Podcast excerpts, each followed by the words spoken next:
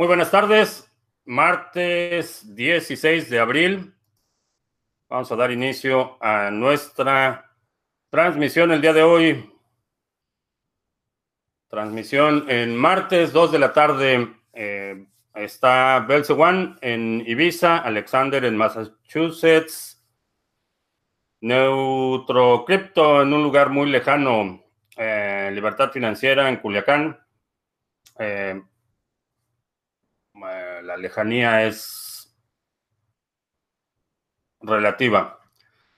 Alejandro en Mérida, Yucatán, Paco Castilla en Querétaro.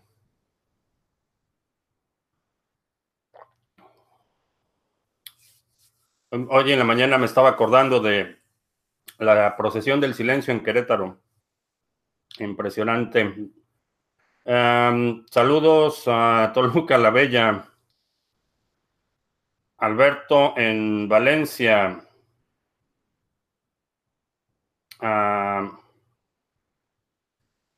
de Mansueta en República Dominicana. Jorge en Panamá. Eh, Chris dice que una hora. Héctor del Moral en Huesca. Em, William en Santa María. ¿Cómo veo a NIO 3.0? Eh, el proyecto es interesante. Desafortunadamente hay muchas, eh, muchas instancias en las que las ideas son muy buenas, pero la ejecución no está ahí y parte de lo que tenemos que hacer eh, cuando estamos invirtiendo en este tipo de proyectos es evaluar si, si realmente tienen potencial de ejecutar. Creo que en el caso de NIO hay razones para tener optimismo. Eh, ¿Qué opino del mercado actual? Eh, en general percibo un ambiente de mayor optimismo. Eh, creo que la parte más, más difícil ya la dejamos atrás. Creo que vamos a ver movimiento fluctuación alrededor de este nivel de los 5000. Eh, no sé por cuánto tiempo más. Todavía no veo definida una eh, tendencia, un rally eh, considerable, pero creo que vamos a estar viendo incrementos graduales. hasta ahora el nivel de 5.300 ha, ha, presentado mucha resistencia. Vamos a ver cómo cómo se comporta el mercado, pero lo veo todavía un poco lateral con algo de tendencia a la alza. Eh, creo que vamos a estar probando estas resistencias hasta llegar, eh, primero romper la de 5.300, después 5.700 eh, sería el siguiente nivel en mi opinión.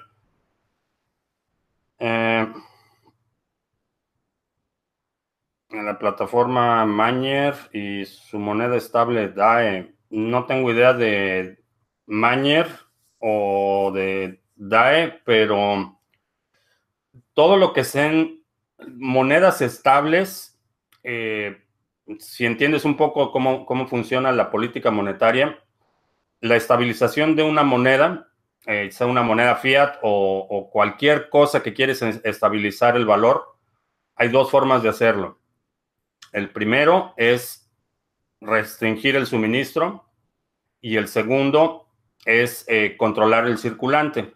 Son las únicas formas en las que puedes eh, eh, mantener el nivel de estabilidad, porque la, estabilidad se refiere a una estabilidad de precio. como hemos visto, hay otra vía de hacerlo, que es por decreto, y esas invariablemente fracasan estrepitosamente. puedes, como lo ha hecho prácticamente todos los países de Latinoamérica en algún momento han tenido políticas monetarias en las que fijan la paridad de su moneda con el dólar y, ha resultado siempre en un desastre. Eh, no se puede determinar por decreto el valor de algo. El valor de algo lo da la oferta y la demanda y la única forma en la que puedes estabilizar un precio es incrementando la demanda o reduciendo la oferta. Ahora, esto tiene implicaciones, sobre todo para el sector de las criptomonedas, tiene la implicación de que tienes alguien que está controlando esa oferta y esa demanda, alguien que tiene el poder para retirar circulante del mercado o para poner circulante en el mercado. Y eso es un problema. Eh, el segundo problema con las monedas estables es la, doble, eh, eh, el doble riesgo que estás corriendo. Estás corriendo el riesgo primero con la moneda nativa. La mayoría de las monedas estables están asociadas al dólar norteamericano. Hay por ahí algunas que están tratando de hacer cosas con el euro y, algo más, pero la mayoría están, están pegadas al dólar y tienes el riesgo intrínseco del dólar que no controlas Luego tienes el riesgo de la moneda estable, que es emitida y controlada por otra entidad que tú tampoco controlas. Y eh, eso simplemente duplica eh, tu riesgo desde el punto de vista eh, financiero. En mi opinión, son mala idea como reserva, como pueden ser útiles para transferir entre exchanges, para intercambio, para hacer trading de corto plazo. Tienen su, su espacio de utilidad, pero me parece me parece una mala idea eh, promoverlas como moneda de reserva, que eso es algo que le he criticado a Bitso en múltiples instancias. Bitso promueve el uso de, stablecoins en, reemplazo del dólar. Eh, muchas de sus promociones eh, tienen esa connotación de que no compres dólares, mejor compra esta criptomoneda que está pegada al dólar. Me parece mala Mala idea porque tienes el doble riesgo, el riesgo sistémico del dólar y aparte el riesgo de quien tiene la custodia de, eh, esos tokens y quien tiene el poder para eh, reducir o, incrementar el circulante. Ahora, las que dicen que están pegadas por los depósitos, que están respaldadas por los depósitos, me parece peor porque no tienen entonces forma de garantizar la estabilidad, a menos que ellos estén haciendo los depósitos para poder controlar la emisión. Entonces, en general, las monedas estables me parecen útiles en un, en un marco de tiempo y en un contexto limitado. Fuera de eso, no tengo ni, ni pondría como reserva en ningún token estable.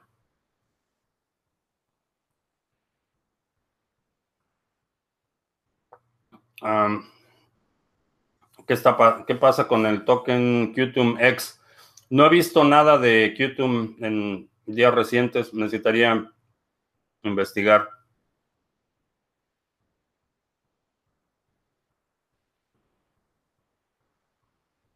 Ah, la plataforma. Ah, Maker. Misma situación. Eh, las monedas estables tienen esa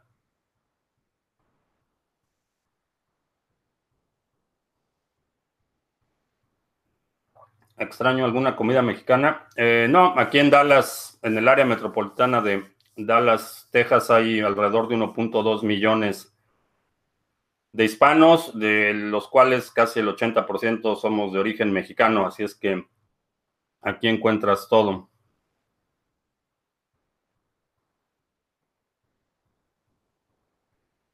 Algunos hablan de que BTC va a caer a rangos entre 2.000 y 3.000 dólares para que empiece el rally. ¿Lo veo así? No, no lo creo. Eh, ¿Por qué algunos exchanges delistan Bcash SB? Porque hubo un incidente en días pasados, eh, particularmente el fin de semana. Eh, el, el, fantoche Nakamoto puso una recompensa para que alguien revelara datos privados de un usuario anónimo que ha sido crítico del falso Satoshi. Eh, empezaron con amenazas de demandas. Esto eh, se convierte en una conducta muy peligrosa porque están poniendo en riesgo la integridad física de participantes en el sector. Eh, las tensiones empezaron a escalar. Hubo Peter McCormack, un, un, podcaster del sector, hizo una declaración bastante fuerte en contra del falso Satoshi y le enviaron una carta, una amenaza de demanda. Entonces, eh, los supuestos líderes de ese proyecto han, presentado un, en mi opinión, un riesgo considerable para otros usuarios. Están excediendo los límites de lo que sería eh, razonable o justificable para defender la reputación de un individuo que además no tiene ya ninguna reputación que defender. Hay cientos de instancias en las que se ha demostrado que, es, que no es Satoshi, que es falso, ha tratado de falsificar documentos, evidencias, firmas. Hay un largo historial de eh, intentos eh, por eh, falsificar evidencia. Hay una montaña de evidencia que indica que él no es Satoshi y está demandando usuarios que no lo reconocen como Satoshi. Esa es la básicamente lo que ha estado sucediendo. El CEO de Binance dijo que tenían que ponerle frenos a esta situación. Eh, la situación escaló a pesar del comentario del CEO de Binance y decidió removerlo y otros exchanges también decidieron removerlo. Eh, definitivamente hay, eh, al principio yo pensé que era simplemente un, ejercicio de, relaciones públicas que simplemente estaban diciendo que lo iban a remover por decirlo, pero efectivamente lo removieron. creo que hay varios aspectos de esta decisión. Primero, si es arbitrario que los exchanges remuevan un activo, sí, es por definición arbitrario, es eh, cuando estás tratando eh, con una empresa privada, ellos definen los criterios para agregar o quitar cualquier cosa y es por definición arbitrario. Es eh, merecida, en mi opinión, sí fue merecida la, reacción. creo que están poniendo en riesgo la integridad física de personas, están yendo a extremos en los que pueden afectar la vida de muchas personas con este tipo de acciones, eh, con la perspectiva de defender algo que eh, es de conocimiento público, que es falso. Por último, si es injusto, sí, eh, creo que va a ser injusto para, la gente que creyó que el falso Satoshi era realmente Satoshi o que creyó que eh, Bcash SB tenía un valor intrínseco, que realmente era la visión, o que haya comprado la idea. Eh, para ellos, sí, definitivamente va a ser injusto. El precio no chequé ya ayer en la noche, pero obviamente estado se vio afectado. Más allá de eso, eh, no creo que sea tan, tan relevante. Creo que es un precedente importante, pero esa es la razón.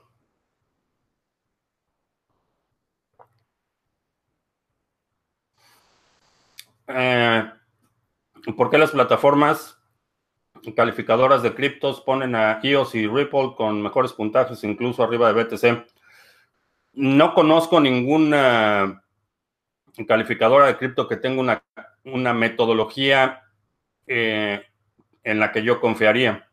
Las calificadoras o, las que se llaman calificadoras en el espacio de cripto, la realidad es que sus metodologías dejan mucho que desear y, este, esta idea de la calificadora de cripto eh, es una recreación del sistema financiero tradicional.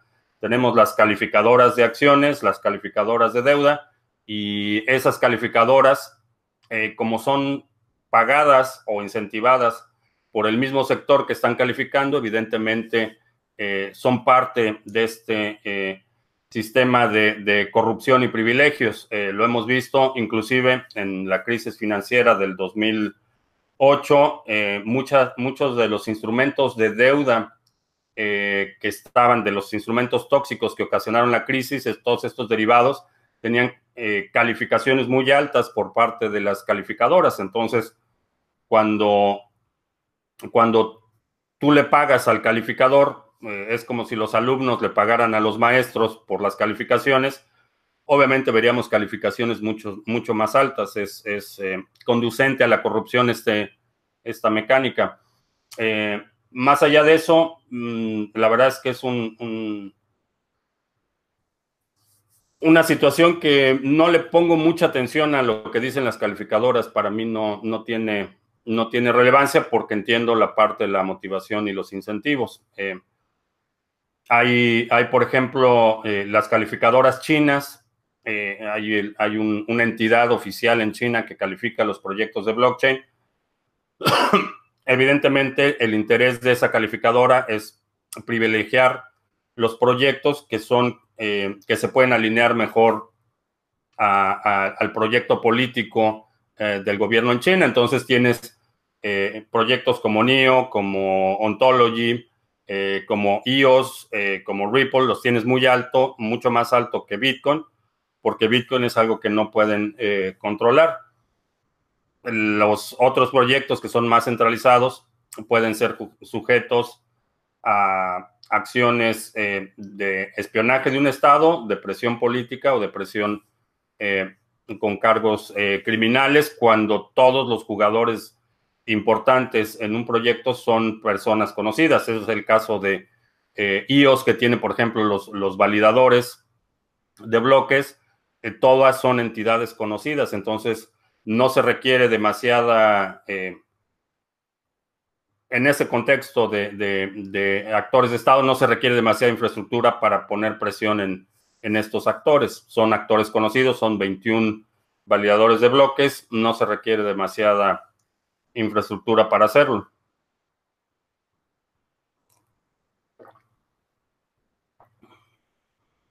Se está especulando la posibilidad de que el petróleo empiece a cotizar en otra moneda diferente al dólar, yuan o rublo. Eh, no es especulación, eso ya, ya es un hecho. Ya eh, China está eh, recibiendo pagos de y haciendo pagos de petróleo en yuan y en otras monedas. Ya no es una, no es una especulación, es, es algo que ya está pasando. China está también en, coordinación con Rusia, están estableciendo eh, un exchange para vender futuros, futuros, contratos futuros de petróleo, los están vendiendo y liquidando en, en, en petróleo o en, o en yuanes entonces eso ya es, algo que ya está pasando. El único que falta de, eh, abandonar totalmente el dólar es la Arabia Saudita, básicamente es el único que está manteniendo el compromiso, pero por sus acercamientos eh, recientes con el, gobierno ruso, no sabemos si eso se vaya a mantener en el largo plazo. Es obligatorio declarar criptos a Hacienda en España. Eh, sí. Es la. Es la ley. Eh, si no declaras criptos, te puedes meter en problemas y en todos los sistemas tributarios te meten a la cárcel si no pagas impuestos. Entonces, sí, es obligatorio. Ahora, eh, sin, meterme en problemas sin, y, sin estar eh, sugiriendo que, violes la ley, eh, Lolita solo puede fiscalizar lo que puede ver. Eso es todo lo que voy a decir en ese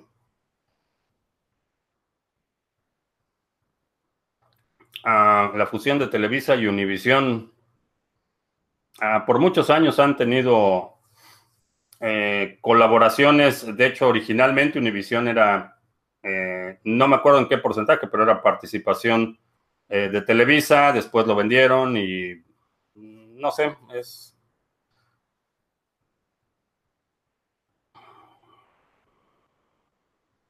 moneda Lino de D-Live puede ser listada en algún exchange o siempre valdrá. No lo sé. Eh, D-Live, eh, todavía tengo mis dudas. Eso es lo, único que puedo decir. No, no veo forma que puedan crecer una infraestructura alrededor de eso.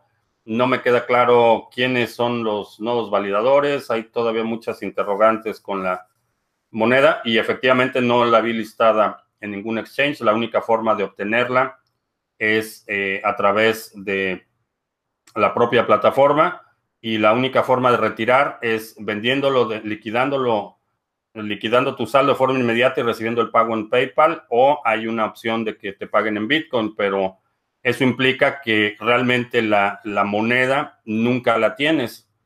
La recibes o, la recibes como pago, pero se acredita en tu saldo por parte de la plataforma eh, una vez que retiras, retiras dólares o retiras Bitcoin, no retiras la moneda. Entonces, hay todavía algunas.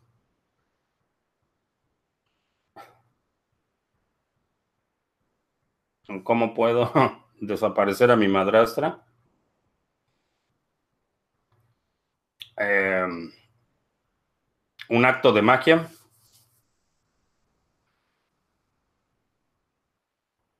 Ah, las regulaciones en Francia se permite a las aseguradoras invertir en cripto, sea bueno para el sector, sí.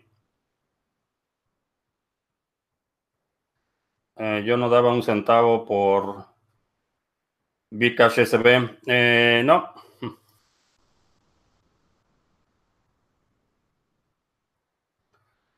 Lolita puede rastrear operaciones en Bitfinex, sí, asume que sí.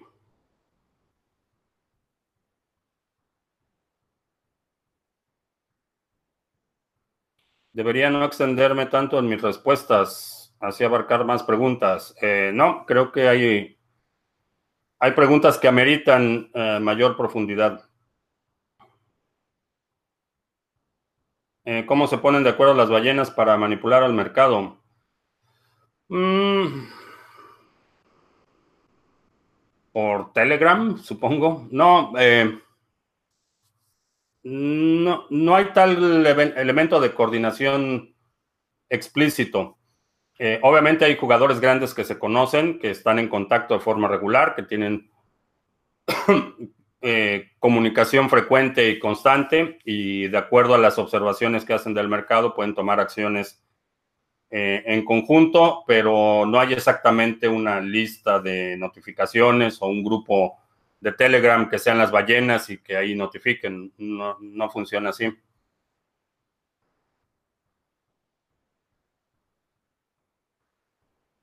¿Se puede repetir alguna de las 12 o 24 palabras de las llaves privadas? Escuché que es posible. Eh, ¿Quieres decir que tengas la misma palabra dos veces? Eh, sí.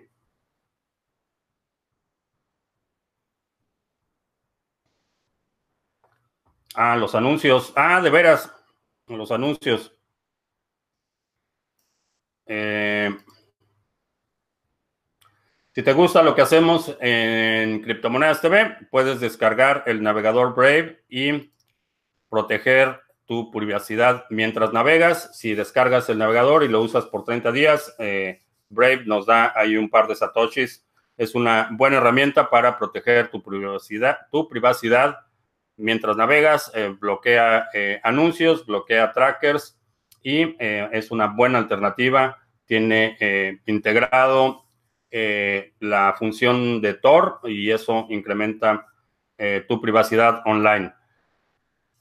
por petición popular, ayer acordamos con los participantes de la sesión que íbamos a ofrecer un descuento, una promoción de Semana Santa. Mm, no tiene nombre la promoción porque se me hacía un poco deshonesto eh, aprovechar la, hacer marketing con esto de la Semana Santa, pero eh, de aquí al próximo domingo hay un 30% de descuento en todos los seminarios. Todos los seminarios tienen 30% de descuento.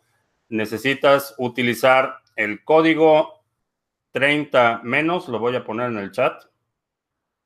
Eh, cuando hagas, a la hora de hacer el checkout, utilizas el código 30 menos y te va a hacer un 30% de descuento en todos los seminarios. Así es que es buen momento para que los puedes comprar todos y después verlos de forma eh, pausada. Entonces, 30% eh, de descuento en todos los seminarios desde hoy hasta, desde este momento hasta el domingo. Eh, también está ya funcionando nuestro exchange eh, de cripto a cripto con comisiones bastante competitivas en coordinación con CoinSwitch. puedes hacer intercambio cripto a cripto de forma privada. eso es todo lo que tengo para hoy.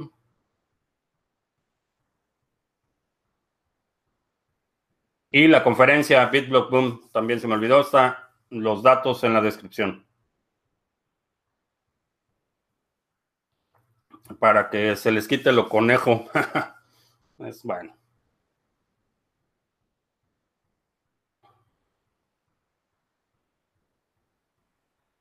un megapack con todos los seminarios, un superprecio para estas vacaciones. Pues 30% en todos los seminarios, eso más megapack que eso, pues ya.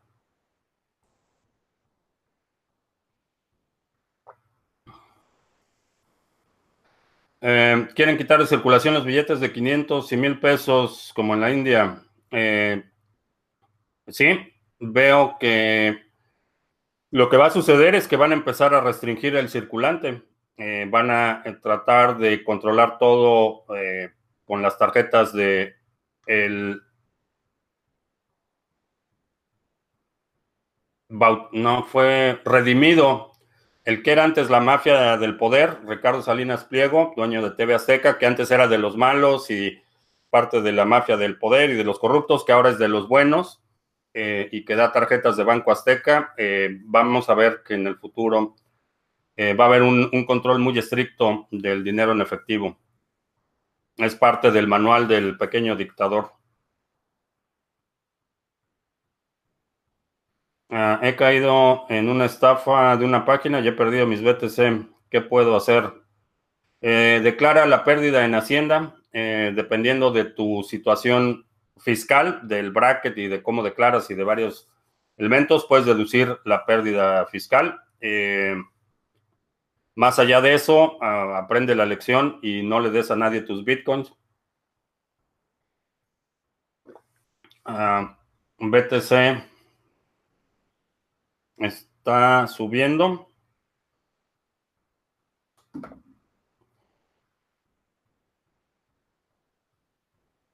Ah, surgió algo interesante con la charla con la gente de Boscoin. Sí, el proyecto de Boscoin es interesante. Lo que, lo que me preocupa un poco es que todavía no tiene el nivel de liquidez eh, necesario. Entonces, no podría utilizarlo. Para mí no sería en este momento una moneda de reserva ni principal, a lo mejor tener un poco eh, en, esa moneda, pero no tiene la liquidez todavía, no ha entrado en muchos exchanges, entonces es difícil mover y en proyectos que tienen poca liquidez, eh, eh, tu riesgo se incrementa dramáticamente.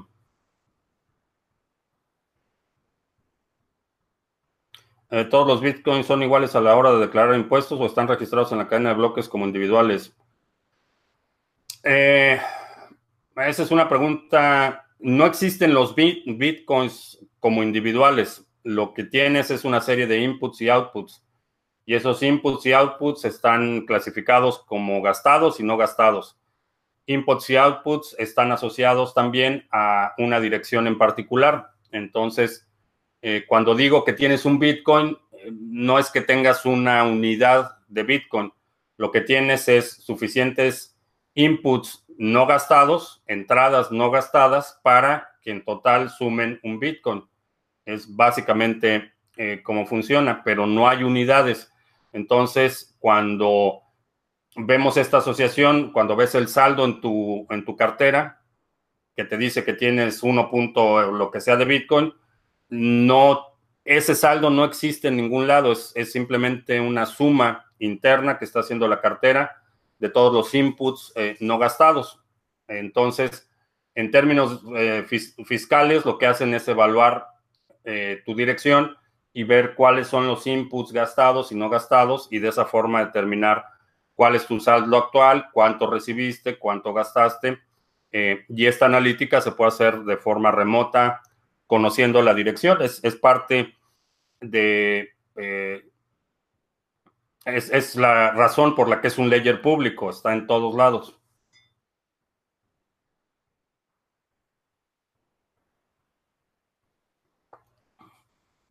Eh, ¿Qué opinión tengo de Abra Wallet? Nunca, nunca he utilizado. Nunca he utilizado Abra Wallet. Ya están haciendo leyes que no podrás sacar lo que quieras a diario del banco. Eh, es, eh, hay políticas en los bancos en los que no te permiten sacar más de, de hecho, cuando recibes una tarjeta de débito o crédito del banco, en la tarjeta te dice tu límite máximo de retiro es X cantidad y si quieres más, pues te esperas, no, no puedes disponer de ese dinero. En muchas sucursales, eh, particularmente en, aquí, aquí, no es tan común, pero en En algunos lugares vas a una sucursal y te dicen el límite de retiro de efectivo diario es esto. Eh, si requiere más efectivo del que de este límite, necesita notificar con dos días de anticipación para que le preparemos su retiro. Entonces, eh, es una situación que efectivamente va a empeorar, pero la situación actual es que una vez que le depositas, depositas dinero en un banco, eh, ya no es tu dinero, es dinero del banco. Y el banco va a determinar en qué condiciones te lo da, si te lo da, eh, cuánto se tarda, cómo lo hace. Eh, ya estás totalmente, pierdes el control de ese dinero. hay gente que dice que está protegido, que tienes los recursos legales para obtenerlo, pero tienes todas las de perder cada vez que pones un reclamo con un banco, cada vez que pones una queja, cada vez que pones una demanda, tú tienes todo, eh, tienes, tienes las de perder y el banco generalmente gana. Entonces, eh, eh, ¿se va a empeorar la situación? Creo que sí, creo que se va a empeorar la situación, pero la situación al día de hoy como está, de por sí es bastante preocupante. Y con eso, con ese comentario, cerramos. Te agradezco mucho que me hayas acompañado. Te recuerdo que estamos lunes, miércoles y viernes a las 7 de la noche, hora del centro, martes y jueves a las 2 de la tarde. Eh, si no te has suscrito al canal, suscríbete para que recibas notificaciones cuando estemos en vivo. Y no se te olvide, 30% eh, de descuento en todos los seminarios de aquí al próximo domingo, utilizando el código 30 eh, menos, sin espacios, todo seguido. Por mi parte es todo. Gracias y hasta la próxima.